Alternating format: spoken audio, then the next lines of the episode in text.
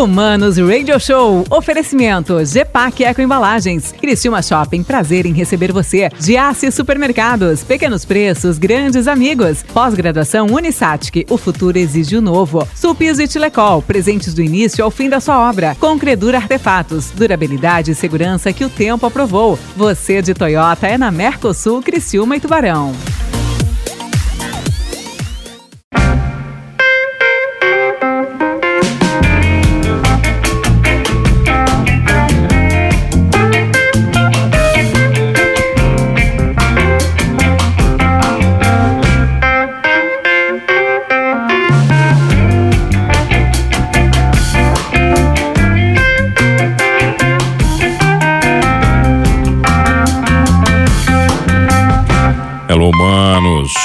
Boa tarde, Mano Dal Ponte que vos fala aqui na 92. A música nos conecta e as boas entrevistas também nos conectam. Muito obrigado pela sua audiência. Humanos Radio Show ao vivaço, hein? Da uma às duas, sempre aqui na 92 sempre boas entrevistas, tá bom? Perdeu o Manos Radio Show, segundo meu produtor Fernando Schock, você vai conferir o programa que você perdeu no mesmo dia no Spotify. Ele tá prometendo isso no Manos, né? No Transtornados ele tá aí uns uns meses atrasados, mas tudo bem. Quem sabe dá certo, ele, ele vai. O que, que foi? Você meu atraso, defender? meu atraso com transtornados está em 18 programas só, já, tá, já teve pior. Já teve pior? Já teve pior. Tá bom, tem 18 Botamos, então? Tem quatro hoje.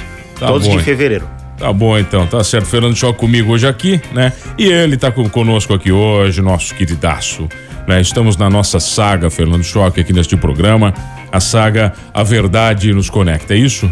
Isso mesmo, todas as sextas-feiras, né? A Verdade com, nos Conecta aqui. Com convidados, as, muitas vezes até uns convidados de fora do país, né? Ah, uns caras bacanas, sim, já, grandões, já, caras já conseguimos, legais. já estamos, estamos nessa pegada aí. Tá bom, então, vai apresentar quem está conosco na mesa de hoje? O ex-atleta de futebol e teólogo, cientista político e tá. coordenador da coalizão conservadora, o nosso amigo Lucas Campos. Ah, tá certo, então tá aqui Faltou, hoje. faltou algum aditivo? Não, cara, tá bom, acho tá que tem bom, demais assim. aí. O cara, só faltou dizer que pô, o cidadão, né? Comum, Lucas. Cidadão, normal. Não, não é comum, Lucas. Tudo tá acima da média, né? Ah, tu vai ficar puxando o saco dele hoje aqui também? Ah, tá. Desculpa, é que a gente começou a trabalhar no rádio junto, é, né? É verdade. Como assim então, vocês gente... começaram junto? Em 2009, 2008, a gente tinha um programa de rádio. Eu e tá. o Lucas. Foi Era... sucesso, né? Foi, foi exclusivo, assim. Mais de quatro pessoas é. ouvindo ao mesmo tempo. Isso no, quando, dava, quando dava bom, né? Bom, né? Mas é, dava, dava, dava legal. Porque se a gente for contar que cada computador tinha seis pessoas em volta, aí talvez desse ah, mais gente. Tá né? bom, então, tá certo. As pessoas Olha, se nosso... para ouvir rádio. Então, já que estamos aqui hoje, estamos nessa busca ah, pela verdade.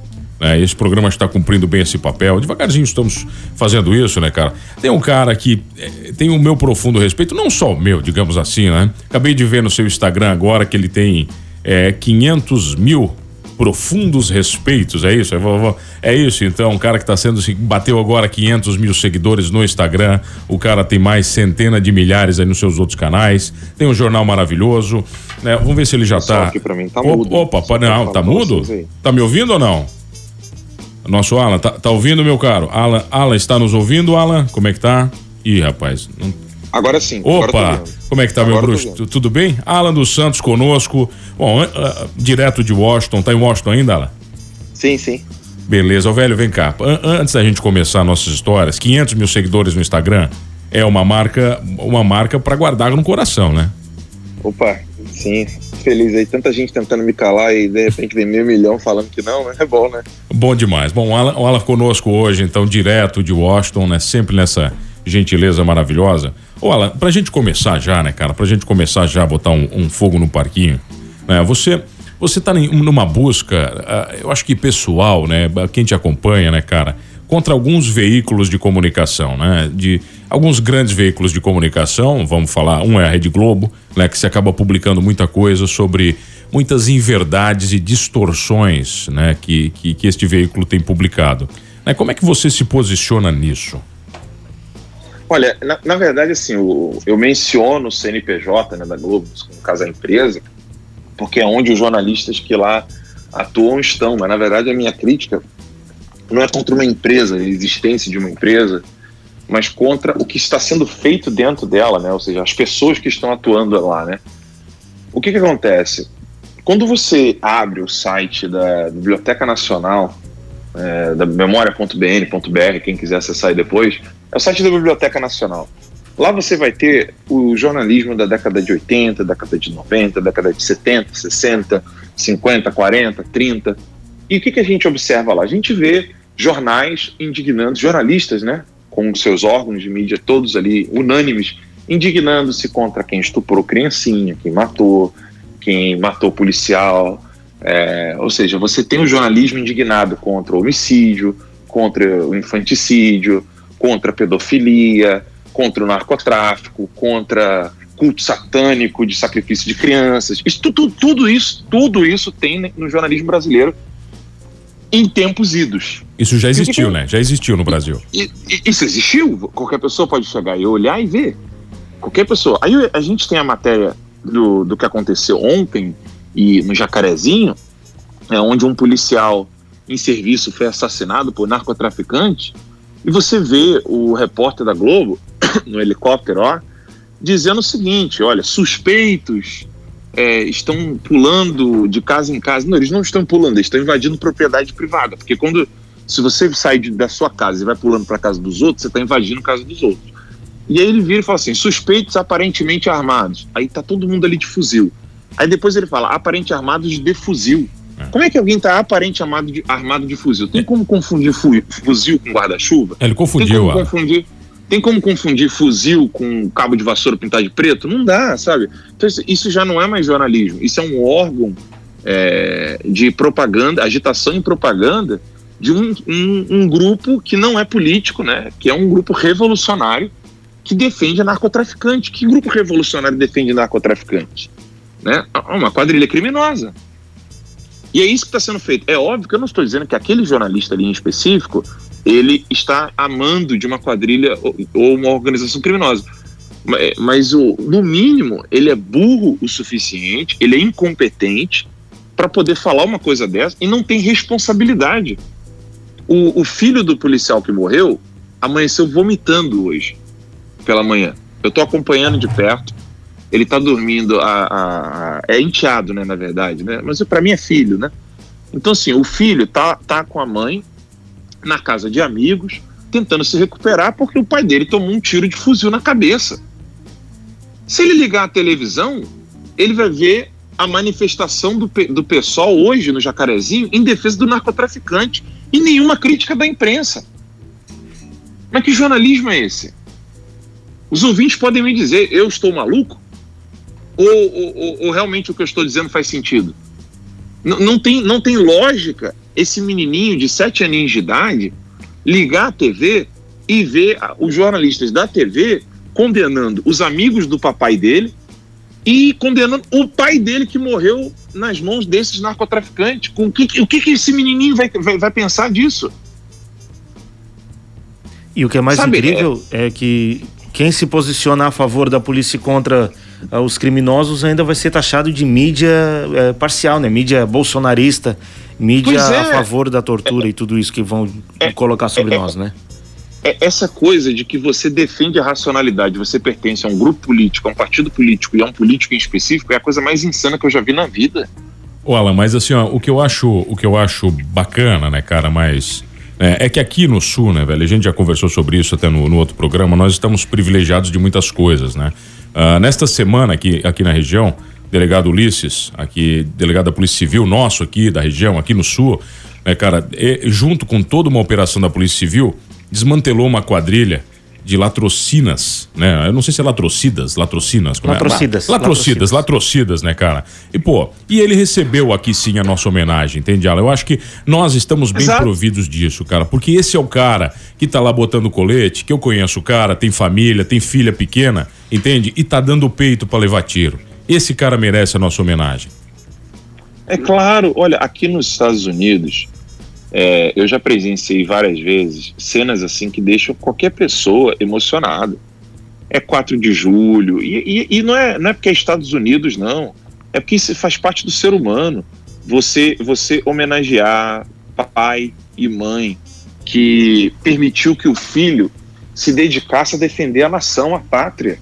Aqui nem esquerdista tem coragem de ficar falando o tempo todo contra os fuzileiros navais, contra as Forças Armadas, contra o Exército, contra a Marinha, contra a, Força Aérea. Pelo contrário, Aqui, mesmo os esquerdistas vão criticar quando o presidente, por exemplo, o Biden, né, não presta continência para os fuzileiros navais ao entrar no helicóptero da, do, dos fuzileiros navais. Então, assim, não, faz sentido. Isso não é partidário.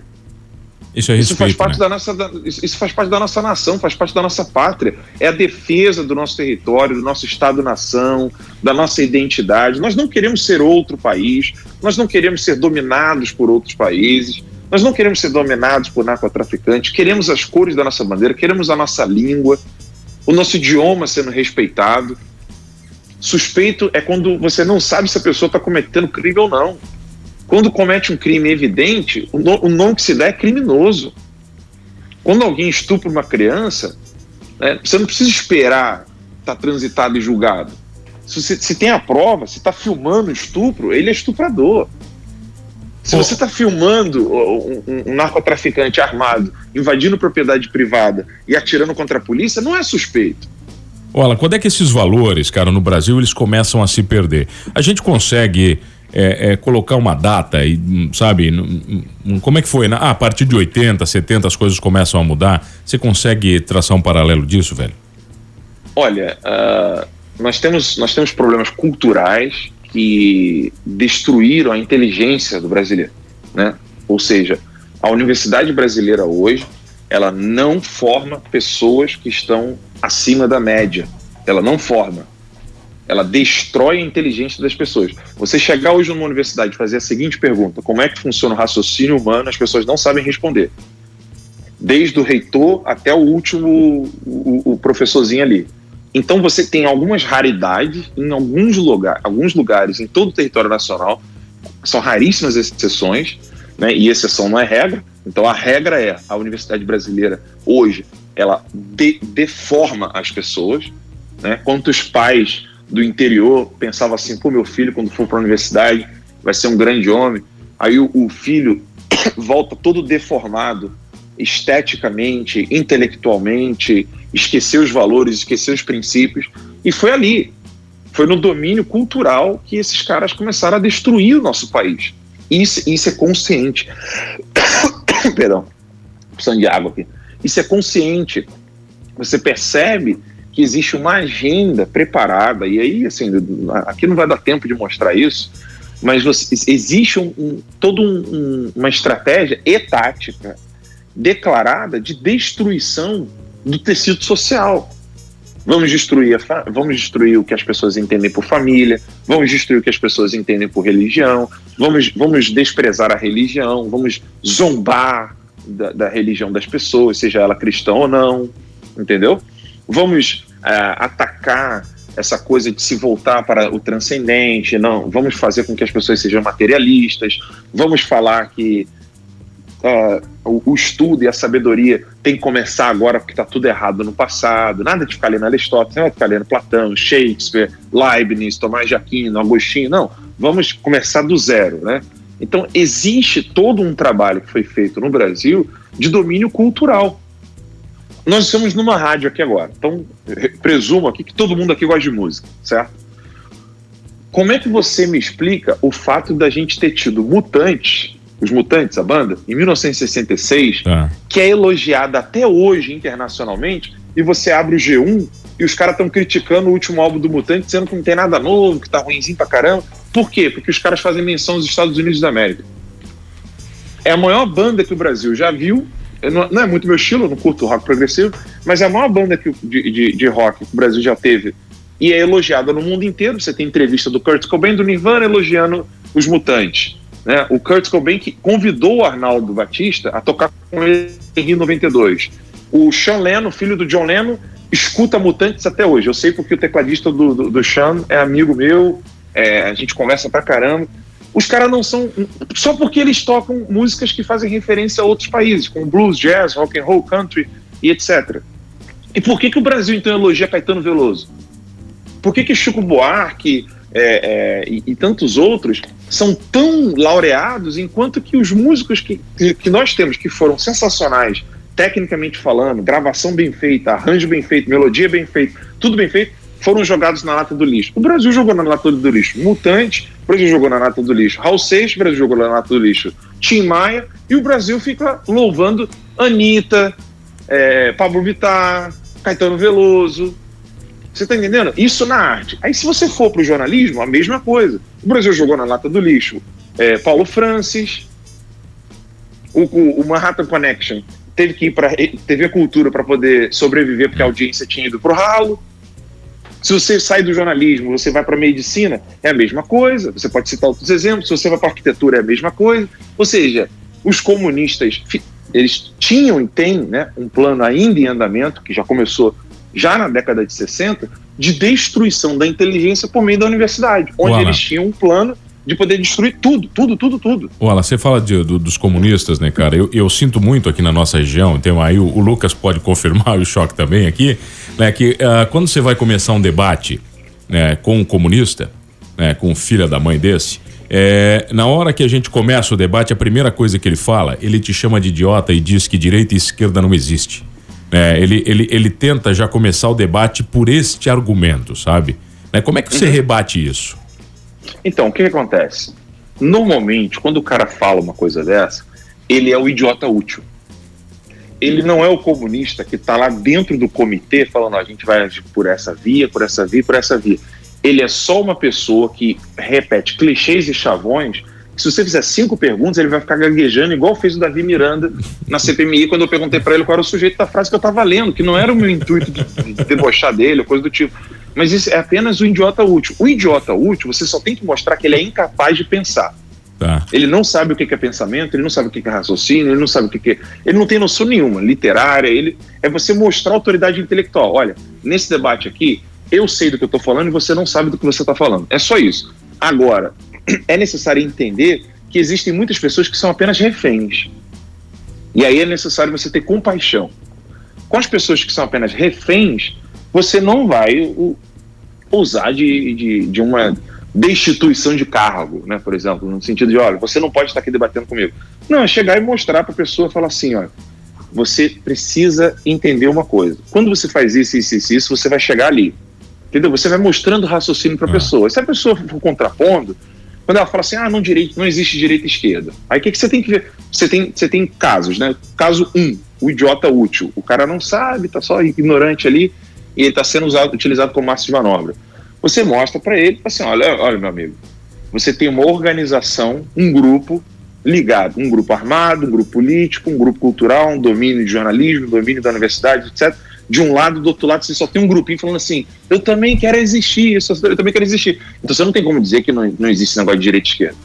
O cara que está querendo entender, você, você começa a questioná-lo. Você fala assim, você não acha estranho que os partidos políticos que estão atuando por uma direção é, humanitária em prol das pessoas mais pobres, eles recebem elogios de grupos de narcotraficante, como Farc na Colômbia e tal. Você não acha isso um pouco contraditório? E aí você vai mostrando aquilo ali para ele, na tentativa de fazer o cara acordar, entendeu? E se o cara for o comunistão mesmo, estudado, etc., você tem que desmascará-lo do início ao fim. O cara te pergunta, um mais um é dois, você vira e fala assim, ó, você pertence ao partido tal que fala isso, isso e isso, que matou, não sei quanto. Você não responde a pergunta dele. Tá. É bom, Porque bom. Ele, nunca, ele nunca vai querer falar sobre o assunto. Entendeu? Ele sempre vai querer tirar vantagem, você tem que desmascará-lo desde o início. Alan, Lucas aqui, beleza? Como é que tá, meu brother? Fala, Lucas, tudo, tudo bom? Certo. Bom, é, é, nós estamos falando agora aí sobre a questão cultural, destruição da alta cultura, aquilo que o professor nos ensina, o professor Olavo nos ensina há mais de, de duas décadas. Ao final do regime militar, a gente teve essa, essa entrega né, do, dos nossos generais de toda a alta cultura para essa esquerda mais moderada que ficou responsável por cuidar dessa, dessa área né, cultural. Agora, após passado aí quase, quase quatro décadas, né, Alan, nós temos um problema muito sério. O, o, brasileiro meio que acordou, mas não sabe o que fazer com isso, porque você tem todo uma, um, um lastro cultural defasado, não há mais nada é, de bom que se aproveite. Uma outra coisa que a gente pode citar aqui, no caso, no jornalismo, vocês ainda sobreviveram isso, são, são de uma outra safra, né?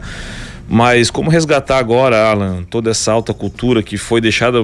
Uma vez nós tínhamos Paulo Francis, o próprio Carlos Lacerda, com o jornal Tribuno da Imprensa, nós tínhamos bons comunicadores, eh, não só os bons comunicadores, mas o espaço para formação de bons comunicadores. E dentro desse espaço cultural, como é que nós fazemos isso agora, eh, sendo bem pragmático mesmo? Porque o Brasil, se isso não mudar, pelo menos aí em 5 a 10 anos, nós vamos, estamos fadados aí a nunca mais retomar o nosso espaço cultural. Olha, é, é um trabalho árduo que precisa ser feito. É, primeiro de, de destruição, negativo mesmo, sabe? De chegar e falar assim, o que está me atrapalhando aqui agora? Normalmente as pessoas pensam assim, cara, o que a gente pode fazer? E as pessoas pensam de modo positivo, né? Construir, é, edificar. Não, quando você está diante de um matagal ou diante de um, um alguma coisa que está a ponto de cair, desabar e todo mundo morrer, você tem que fazer, você tem que salvar quem está ali dentro. Então, o que a gente precisa fazer hoje é destruir o que nos atrapalha. O que, que atrapalha o Brasil de ser grande? O que, que atrapalha o Nordeste de ser rico? O que, que atrapalha o Centro-Oeste de ser maior do que o Texas, né? economicamente, vida, qualidade de vida? O que, que atrapalha o Rio, Grande, o Rio Grande do Sul, Santa Catarina e Paraná de parecer uma Europa? O que, que atrapalha o Rio de Janeiro de parecer uma Miami, de parecer um Cancún? E por aí vai. A gente tem que tirar o que está nos atrapalhando. Esse, esse é o ponto um. Ponto um. Antes de começar qualquer coisa, nós precisamos retirar por completo pessoas, grupos e organizações que estão impedindo o brasileiro de ser grande. Entendeu? E aí você tem vias, caminhos, né? A questão jurídica, jornalística, é, na, na área da saúde, na área da educação, retirar essas pessoas por completo. Em todas as áreas. Fala assim, ó, fulano, você não pode estar aqui, acabou, tchau, vaza. E não é a força, é mostrando autoridade intelectual. Olha, eu vou te explicar que você não é capaz de estar aqui, você não está habilitado para estar fazendo o que você está fazendo. Você, prefeito, vereador, secretário, radialista, médico, abriu a boca para falar alguma coisa, para tentar convencer as pessoas de algo que, na verdade, você está impedindo-as de serem excelentes, você tem que mostrar que esse cara, ó, você, tá in, é, você, você não tem habilidade nenhuma para isso, você é incompetente incapaz. Sai daqui. Eu vou provar aqui para a audiência que você não tem noção disso retirar essas pessoas por completo do, do, debate público.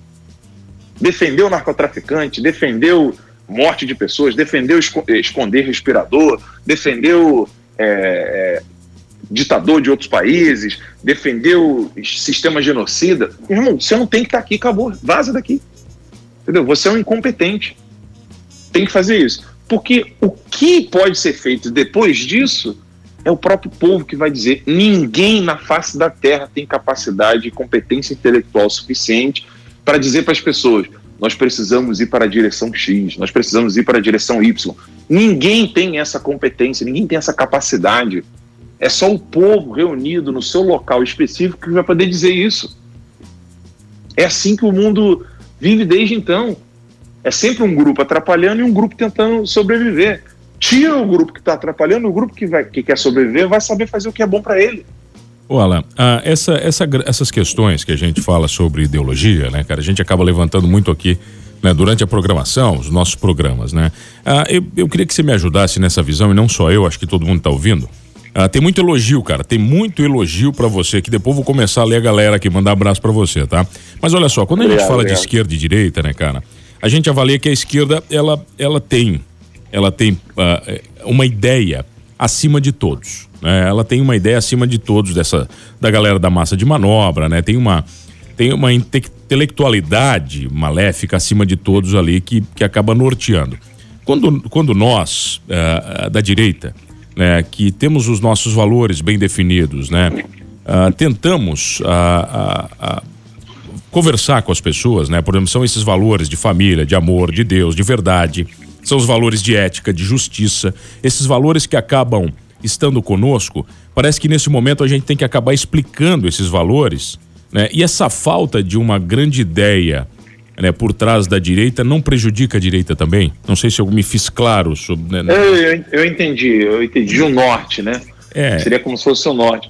Acontece que nós, nós sempre estaremos a 3 mil passos atrás da esquerda porque a esquerda é repleta de vagabundos que não tem o que fazer. A direita, eu, eu, eu nem sequer considero que o Brasil tenha direita.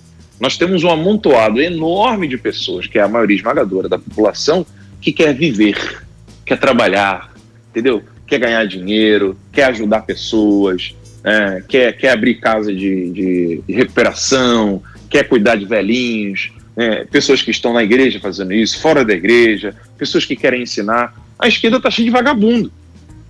Então a gente vai estar sempre mil passos atrás deles, porque eles são um bando de vagabundos que podem se organizar. E entre um grupo organizado e um grupo desorganizado, só tem um grupo. Porque quando você tem um grupo que se organiza com narcotraficantes, professores, é, juízes, promotores, é, médicos, é, jornalistas, empresários, esse grupo se organiza com toda essa gama de pessoas dentro da sociedade e o outro só tem um, um bando de pessoas enormes, é, indignados com tudo isso, você só tem um grupo que vai conseguir fazer coisas. Então, o que a gente precisa não é de orientação. O que a gente precisa, de fato, é apenas organização. Antes de qualquer e esses orientação. caras estão dispostos a fazer muita coisa que a gente não está fazendo, né? Os caras estão dispostos, Exato. por exemplo, a matar as pessoas. Nós não estamos dispostos a fazer isso. Exato. É, o pessoal uh, mata como se fosse trocar a roupa do, do filho, sei lá. Ô, ô Luca, mas. Celso, o, Celso Daniel que diga. Não, mas. Ô, ô, ô, Alan, mas, por exemplo, o que o Lucas falou, né, cara? Uh, e aí, eh, a gente já, já levantou esse questionamento aqui também, né, velho? Porque assim, nós que defendemos a liberdade, uh, damos liberdade para aqueles que não defendem. E é uma utopia isso, né, cara? É, na, na, o, o, que ocorre é o seguinte: é, liberdade não é princípio, é consequência. É, então, não é, não é que tem que se dar liberdade. Eles proíbem qualquer professor de pensar diferente deles, dentro da universidade. Eles proíbem qualquer médico que pense diferente deles. Então, eles vão execrar a vida do cara. Eles proíbem qualquer jurista, advogado de pensar diferente deles. Eles proíbem qualquer político de pensar diferente deles. Então, o que a gente tem que fazer é o seguinte: chegamos ali na, na salinha, aqui vocês não entram. Na sala de vocês, vocês não deixam a gente entrar, então aqui vocês não vão entrar também. Então não é uma questão de liberdade. Quer falar? Você pode, tem toda a liberdade. Vá lá e fala lá no teu cantinho. E se você quiser cometer crime, você não tem liberdade para cometer crime, não. Ó, tem, tem, tem, abraço para você aqui, deixa eu, deixa eu puxar aqui, ó. Mano, boa tarde, que entrevista maravilhosa, entrevista show. Ainda bem que temos pessoas com pensamentos construtivos. Pra, parabéns para você. A Valéria tá mandando parabéns para você, Ala, que é tua fã. Obrigado, tem, Olha só, tem a, a Cris aqui, a Cris tá mandando, meu Deus, continuem fazendo esse trabalho maravilhoso. Um abraço pro Lucas, pro Alan.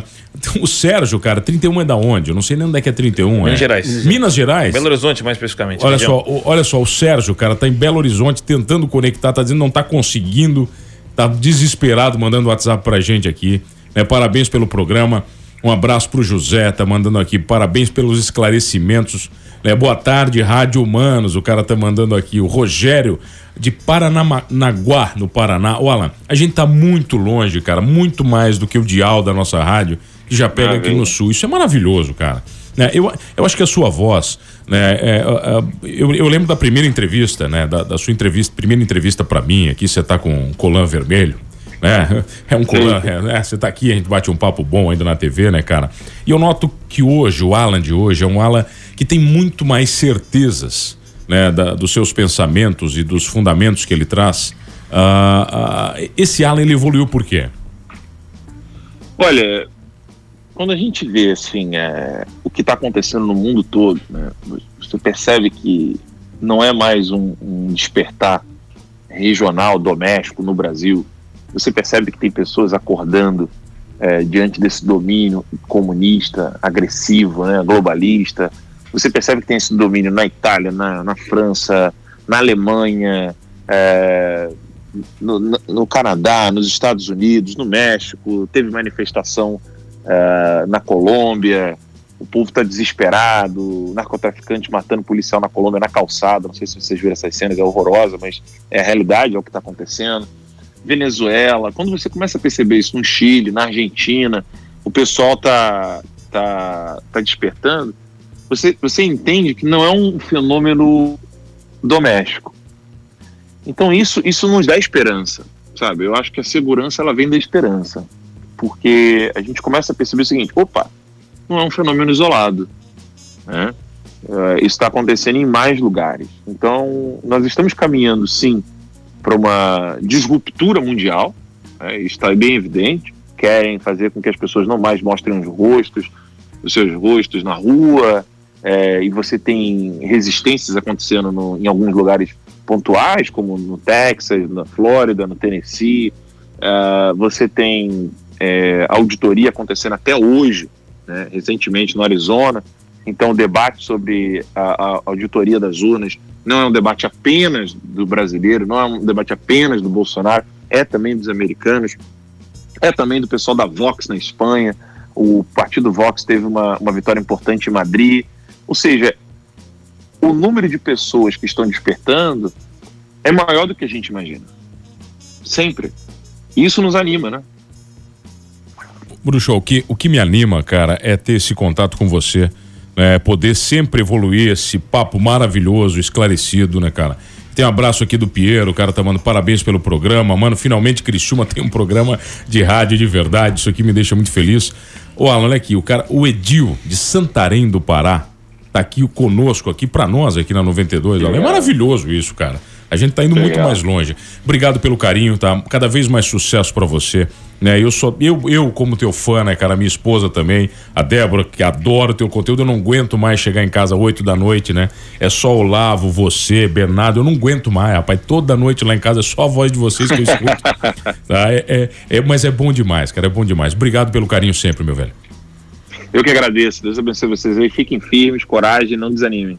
Olha, maravilhoso, senhores. Ó, vamos fazer o seguinte: hoje conosco aqui, Lucas Campos, a gente já volta num papo, então, né? Obrigado ao Ala dos Santos, né? Ele comigo, agora a gente continua esse papo com dois teólogos, né? Agora esse papo vai pegar fogo. Fernando Choque e Lucas Campos comigo aqui no Manos Radio Show.